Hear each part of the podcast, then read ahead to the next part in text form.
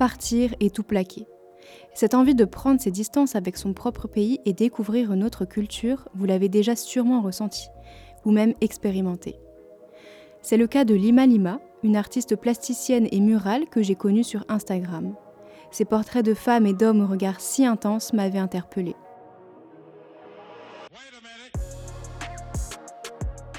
C'est lors d'un voyage que Lima Lima découvre le street art.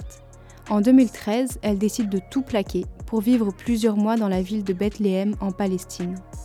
Pour la première fois, elle va tenir des bombes de peinture entre ses mains. Et, inspirée par la culture locale et l'artisanat du pays, elle prend conscience que la pratique en extérieur peut être un mode d'expression et de partage d'une grande richesse, différente de l'atelier. Je m'appelle Lima Lima, euh, je suis une artiste qui peint sur mur, sur toile et aussi d'illustration. Peindre sur des murs, c'est une histoire qui a commencé en fin 2012-2013 lors d'un voyage. Euh, je suis partie en Palestine et euh, je me suis posée quelque temps, en particulier à Bethléem.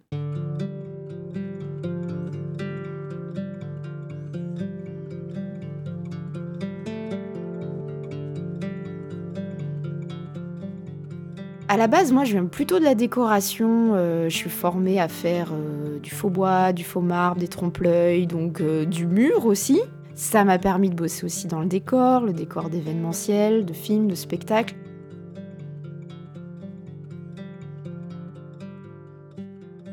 il y a eu une période où ça m'a vraiment manqué en fait de pas exprimer une créativité personnelle, d'être toujours sur commande, qu'on me demande de peindre, ce que un réalisateur euh, ou un metteur en scène voulait que je peigne.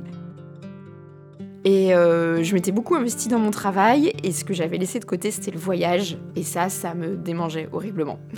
Donc je décide un peu de tout plaquer, boulot, appart, euh, tout.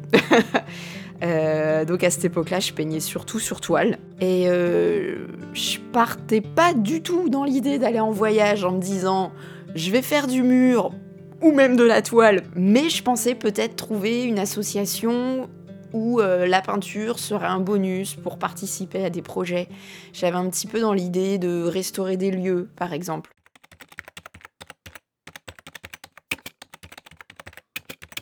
Je cherche pas mal sur internet, hein, je, le retourne de fond en comble. Et euh, un jour, une amie me parle de comment ça s'appelle C'était quand même il y a quelques temps.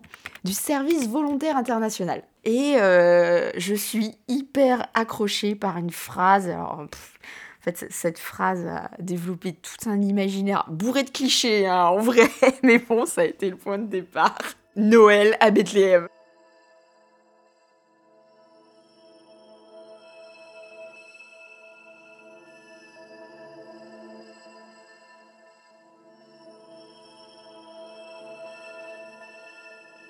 Avec tous les événements qu'il y a sur place, tout le monde me dissuadait d'y aller. C'était mon premier gros voyage seul. Je partais d'abord pour trois mois. Mais je sais pas, il y avait quelque chose qui, m'avait parlé, qui avait réveillé une énorme curiosité en moi. Et euh, on pouvait pas m'enlever l'idée de la tête. Donc à partir de là, c'était obsessionnel. Euh, je me renseignais sur tous les supports possibles. J'allais voir des pièces de théâtre sur le conflit israélo-palestinien, je lisais des livres.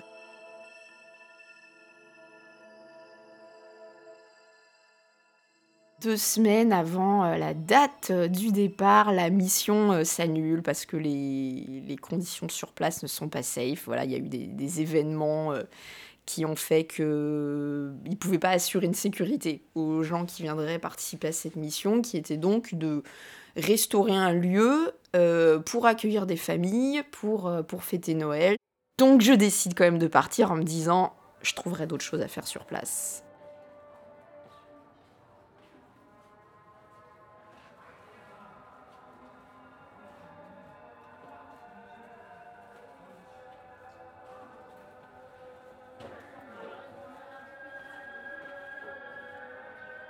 C'est une, claque dans, la figure d'entrée de jeu, ce voyage. Je me revois le tout premier jour, donc j'étais pas encore arrivée à Bethléem, j'étais à Jérusalem, j'étais dans un hostel, et on pouvait monter sur les toits là-bas, c'est très accessible. Il y avait le coucher du soleil avec tous ces vieux bâtiments en pierre. Et là, il y a le chant d'une usine et on entend mais tout autour de la ville, quoi. C'est un son qui enveloppe la ville.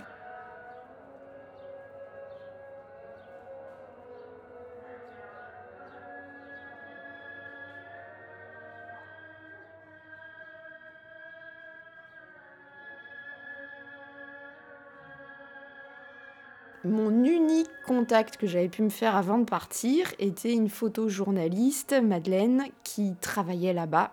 Donc, euh, ayant aucun repère, euh, je me décide à aller la voir, à, discuter avec elle de, comment se passe la situation, vu qu'évidemment elle était au cœur de tous ces événements et à voir ce que je pouvais faire aussi, s'il y avait des, associations où je pouvais d'une quelconque utilité, parce que c'est un, peu ça qui vient à l'esprit quand on arrive là-bas, c'est bah, comment je peux me rendre utile, qu'est-ce que je peux faire?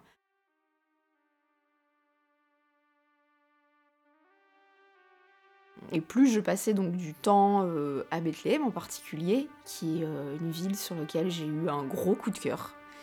C'est euh, une ville qui a une architecture historique euh, magnifique avec des, pierres euh, assez claires, un blanc crème.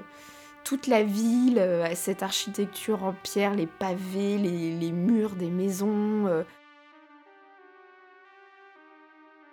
Et j'avais envie d'y rester, pensant que ce serait justement en restant au même endroit que je pourrais me créer des contacts pour trouver des projets.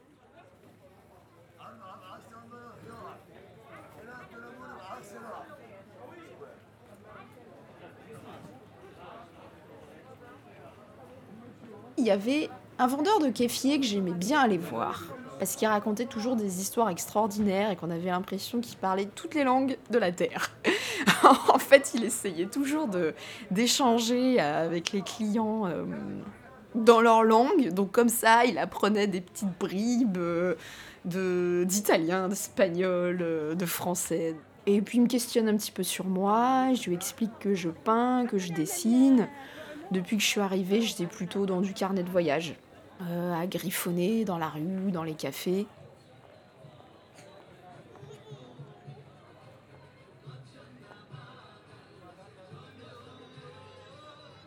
Et il me dit Ah, je devrais te présenter un Français, il vit ici depuis trois ans, euh, il fait une école de céramique euh, traditionnelle. Parce qu'il y a un artisanat en fait là-bas qui est très riche, euh, que ce soit le tissu, la céramique, la broderie.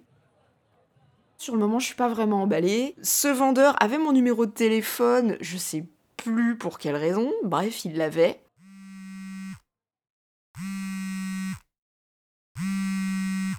Trois jours plus tard, je reçois un coup de téléphone d'un Français, un dénommé François. Et euh, ça a été le point de départ de beaucoup de choses. C'est un petit geste qui a mené très très loin.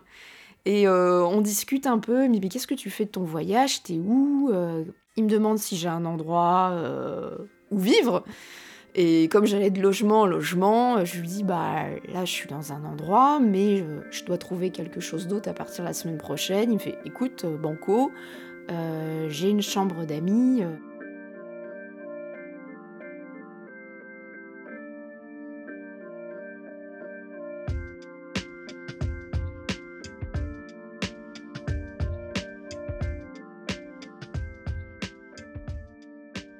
Magnifique maison traditionnelle euh, palestinienne, euh, tout en pierre, on monte ces petites marches, a un petit jardinet, il y a un, citronnier, il y a beaucoup d'agrumes là-bas, les oranges, les citrons.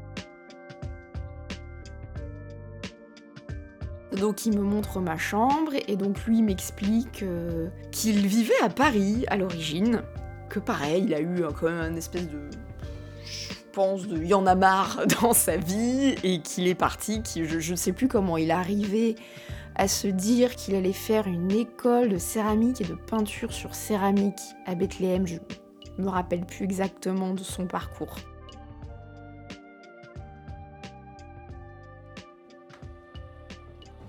Donc déjà, je découvre aussi la céramique. Euh, il m'emmène visiter l'école, je vois comment c'est fabriqué, comment il peigne à la main, et, euh, Et je commence vraiment à m'intéresser de très près à l'artisanat local.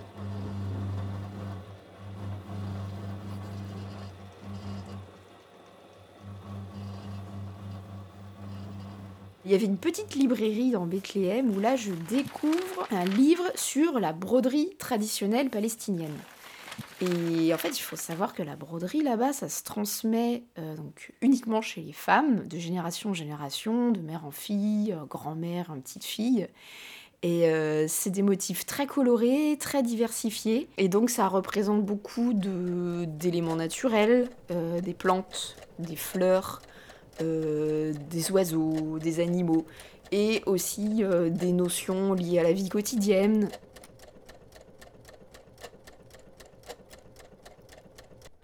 D'une région à une autre, même d'une ville à une autre, les motifs ne sont pas les mêmes, et les femmes, les familles se reconnaissent entre elles grâce aux motifs.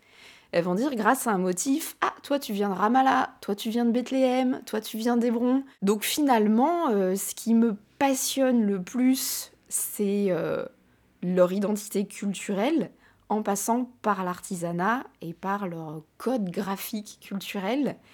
Et ça éveille beaucoup plus ma créativité que le côté politique.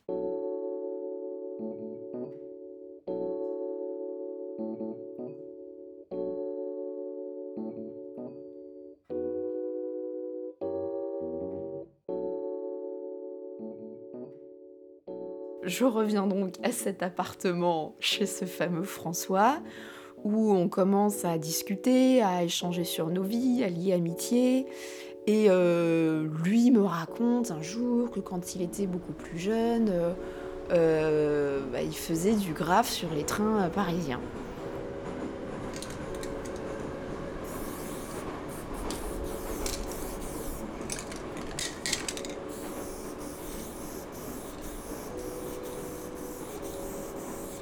ça pique complètement ma curiosité. Je me dis, ah waouh, mais alors moi, ça m'impressionne. Mais je n'aurais jamais eu le courage de faire ça. Euh, depuis très jeune, en fait, euh, je suis hyper impressionnée par euh, le street art, même si on n'appelait pas ça street art à l'époque où j'étais gamine, mais pas, et par le graffiti. J'aurais jamais envisagé en faire un jour dans ma vie. J'ai grandi dans une petite ville de 5000 habitants où il y en avait très peu. Mais il y avait justement un graffeur qui faisait aussi des fresques et qui en avait fait une à côté du mur de l'école. Je me rappelle à la librairie dans mon quartier, euh, je feuilletais, je sais pas s'il existe encore, c'est un magazine qui s'appelait Paris ton car. J'étais impressionnée par le fait d'intervenir de manière aussi spontanée en extérieur de manière illégale et des fois des très grandes pièces. Enfin vraiment, euh, moi qui étais dans ma petite chambre d'enfant avec euh, ma petite encre de Chine et mon papier, c'était waouh, une autre ouverture sur le monde. Et euh, je me retrouve face à ce, ce nouvel ami qui, qui me parle, bah, qui faisait partie voilà, de, de, de ces gens qui allaient peindre des wagons de train. Je le bombarde de questions. On dit, mais tu faisais ça, mais t'avais quel âge? Comment tu faisais? Est-ce que t'avais peur? Est-ce que t'étais seule? Est-ce que t'étais avec un crew Et ça devient un sujet récurrent au quotidien de lui parler, de d'intervenir dans l'espace public, de, de, ce que j'imaginais, euh, ce qu'il fallait comme témérité pour le faire. Si bien qu'un jour, il me dit, ouais, écoute, euh, tu m'en parles tous les jours, bah en fait, tu vas t'y mettre. Je j'ai jamais fait ça. Euh, puis on va faire ça où Et puis avec quoi bah, T'inquiète pas, euh, ici, euh, les murs, t'as dû remarquer, c'est pas ça qui manque. Effectivement, il y a un mur énorme, hein, on le connaît tous, le mur de séparation. Et euh, je mais t'es fou, pas faire ça. Mais si, mais si, t'inquiète pas, c'est possible. on serait pas les premiers à le faire. Et c'est vrai qu'effectivement, bon, ce ce, mur, comme il nous indigne, il y a énormément d'artistes qui sont intervenus dessus. Je me sens pas de faire une fresque pour euh, dénoncer la situation, et en plus de peindre pour la première fois de ma vie avec des bombes sur un mur. Fait, écoute, tu, te fais un petit sketch dans la journée, t'as une journée, on y va demain, on va acheter des bombes. Alors les bombes, du coup, il fallait qu'on prenne le bus, qu'on passe le checkpoint pour qu'on aille à Jérusalem. On pouvait pas acheter euh, de bombes. Euh, côté Palestine.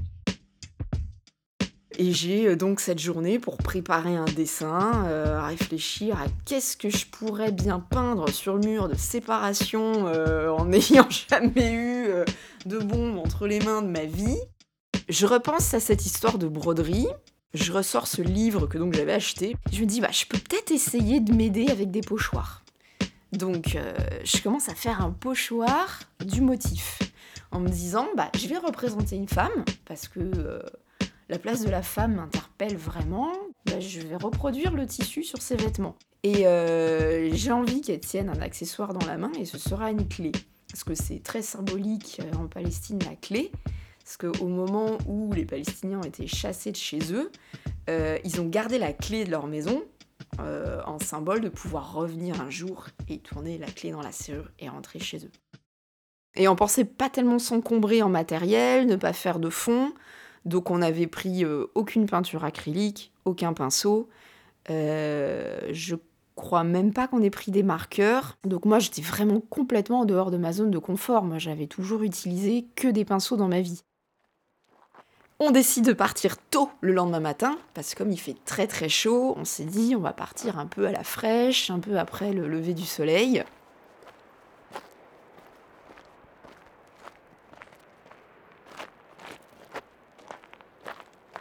J'avais le trac. Euh, on avait chacun notre sac à dos avec les, les bombes dedans, avec les couleurs qu'on avait choisies. Et puis on devait marcher une vingtaine de minutes pour aller de son appartement jusqu'à une portion du mur de séparation où il estimait que ce serait intéressant de peindre tranquillement.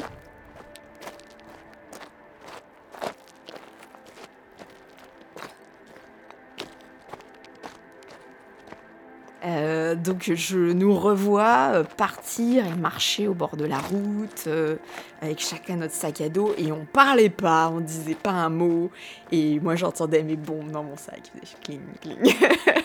et j'étais en train de me dire sur le chemin, oh là là, je vais pondre un truc, mais je ne sais pas du tout ce que je vais faire. J'avais mon petit carnet de dessin dans mon sac où j'avais fait un dessin minuscule sur un format A5.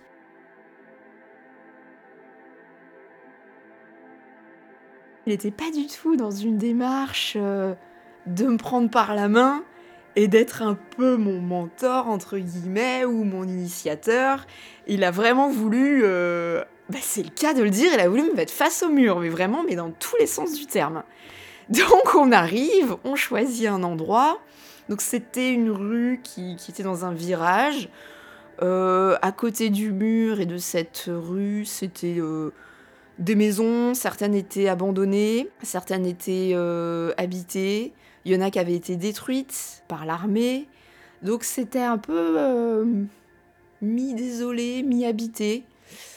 Euh, c'était assez calme, donc on s'était dit on va être tranquille. Il y avait juste un garage automobile qui était juste en face. Et, et j'arrive devant le mur et il me dit Bon bah vas-y, je sais plus exactement comment il a dit ça, mais en gros éclate-toi, euh, moi je vais peindre un peu plus loin. donc là, je me dis, ok, d'accord, ok, donc on fait pas le truc ensemble, d'accord, très bien. Peut-être que quelque part, il voulait un peu voir ce que j'avais dans le ventre, j'en sais rien, ou.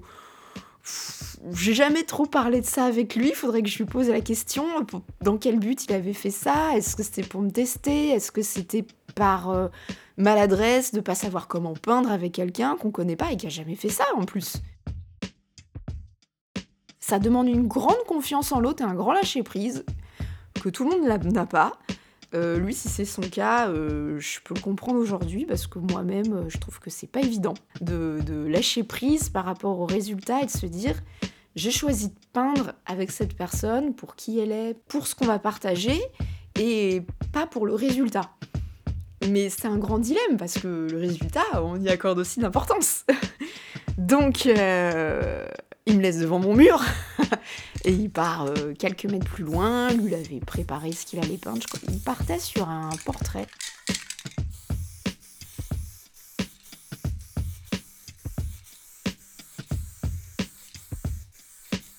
J'essaye de faire un premier trait sur le mur. Oh, coulure. Le trait, mais beaucoup plus gros que ce que tu as envie qu'il soit. Je fais, ah là là, mais ça va être impossible de faire des traits fins et aucune notion d'échelle.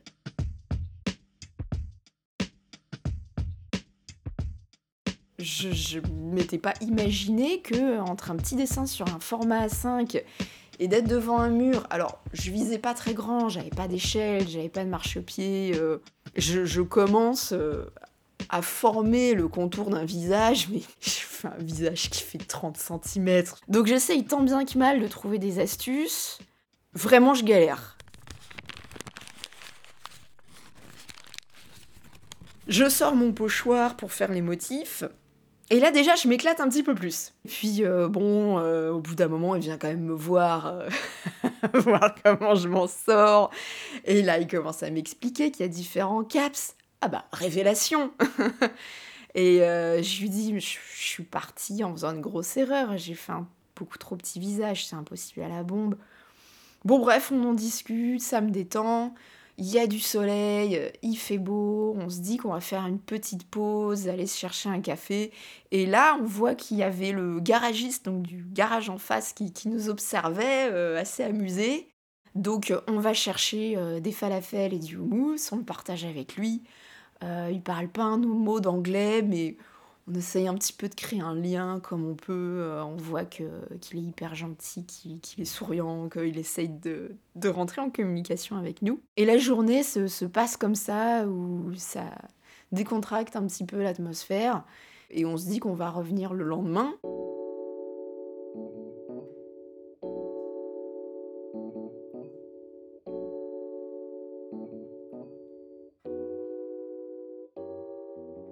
C'est ça qui était très déstabilisant, c'était d'intervenir dans l'espace public, je l'avais jamais fait, et de se dire, il y a des gens, ils vont passer, ils vont le voir. Peindre dans la rue, euh, ça aide beaucoup à dépasser pas mal de barrières, à beaucoup travailler sur le regard que les autres peuvent porter, parce que finalement, euh, ça va être aussi ce qui émane de cette création.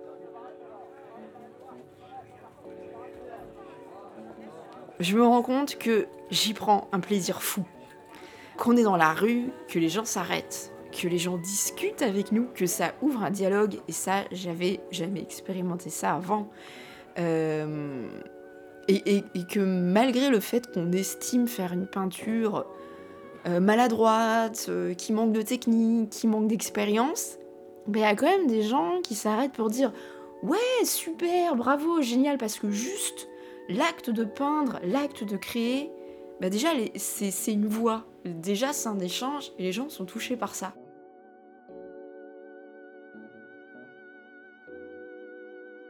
Donc en parallèle, en fait, je m'étais dit, bah tiens, au lieu de faire un pochoir qui représente tout le motif de la broderie, je vais plutôt répéter le point de croix en beaucoup plus grand, en format A4, jusqu'à reproduire le motif en entier à une autre échelle.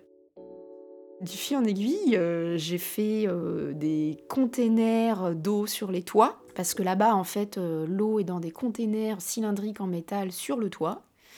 j'ai fait une carcasse de voiture, une coccinelle chez un garagiste.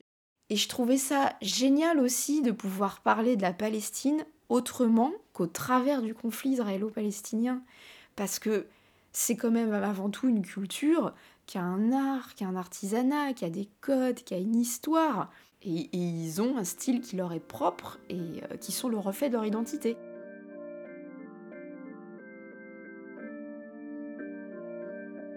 Arrive à un moment donné euh, le moment du retour. Et donc euh, bah, je suis rentrée en France avec l'idée de, de, continuer cette démarche, mais cette fois-ci d'oser aller vers le figuratif, le portrait à plus grande échelle. C'est une lente progression parce que je jongle avec mon travail auquel je tiens beaucoup.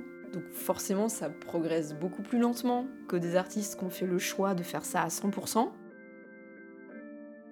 J'ai toujours dans mes pochettes de dessin les pochoirs que j'ai fabriqués là-bas et je crois que je les garderai toute ma vie.